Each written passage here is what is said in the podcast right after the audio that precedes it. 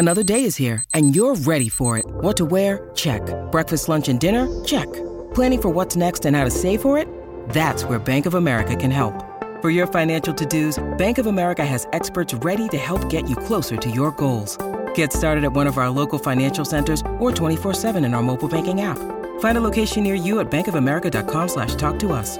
What would you like the power to do? Mobile banking requires downloading the app and is only available for select devices. Message and data rates may apply. Bank of America and a member FDIC. When you need mealtime inspiration, it's worth shopping Kroger, where you'll find over 30,000 mouthwatering choices that excite your inner foodie. And no matter what tasty choice you make, you'll enjoy our everyday low prices, plus extra ways to save, like digital coupons worth over $600 each week. You can also save up to $1 off per gallon at the pump with fuel points. More savings and more inspiring flavors make shopping Kroger worth it every time. Kroger, fresh for everyone. Fuel restrictions apply.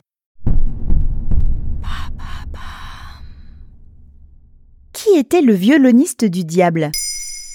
Merci d'avoir posé la question. Parmi les plus grands violonistes de tous les temps, on retrouve Antonio Vivaldi, l'auteur du chef-d'œuvre Les Quatre Saisons, qu'il compose en 1725. 60 ans plus tard, en 1782, naît Niccolo Paganini, violoniste à la renommée tout aussi grandiose, qui se démarquera par sa réputation inquiétante de violoniste du diable. De nombreux mystères entourent la vie, l'œuvre et la mort de Paganini. Qui était ce violoniste Niccolo Paganini est né en 1782 à Gênes, en Italie. À 4 ans, il commence à développer de nombreuses maladies, dont la rougeole, qui le laisseront dans un état chétif, fébrile et très blanc toute sa vie. Ce qui ne l'empêchera pas de se dévouer corps et âme à sa passion avec son talent hors norme, le violon. Il enchaîne les concerts dès tout petit dans sa région, puis ira jouer à Vienne, Prague, Berlin, Hambourg ou encore Paris. À l'âge de 38 ans, il compose son chef-d'œuvre Les 24 Caprices en 1820.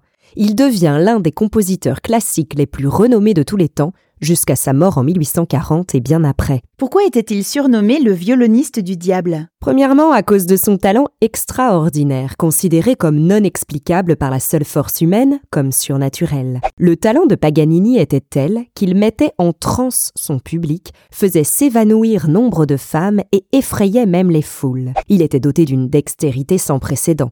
Atteint d'hypermobilité, ses mains étaient douées d'une élasticité hors du commun, avec des ligaments capables de se détendre jusqu'à l'extrême et des phalanges ultra flexibles.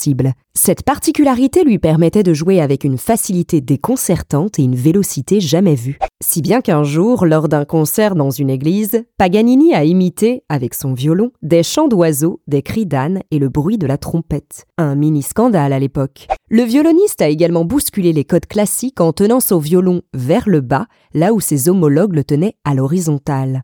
Il pinçait les cordes avec ses doigts de la main gauche, celle qui tenait également le manche, et maniait l'archet avec sa main droite. C'est uniquement son talent qui l'a rendu diabolique? Non, il était associé à Satan également à cause de son caractère provocateur, son physique dérangeant et son histoire lugubre. Il aurait déclaré c'est le diable qui me guide par le mal. Son jeu dans l'abandon, délaissant la technique, était incontrôlable. Son histoire personnelle n'est pas en reste, il aurait été emprisonné pour avoir tué sa compagne, et c'est en prison qu'il a bavardé avec Satan et a appris à jouer du violon. Jugé pour sorcellerie, son corps disparaît après sa mort car l'Église n'en veut pas, mais un proche le sauvera pour l'enterrer à Nice.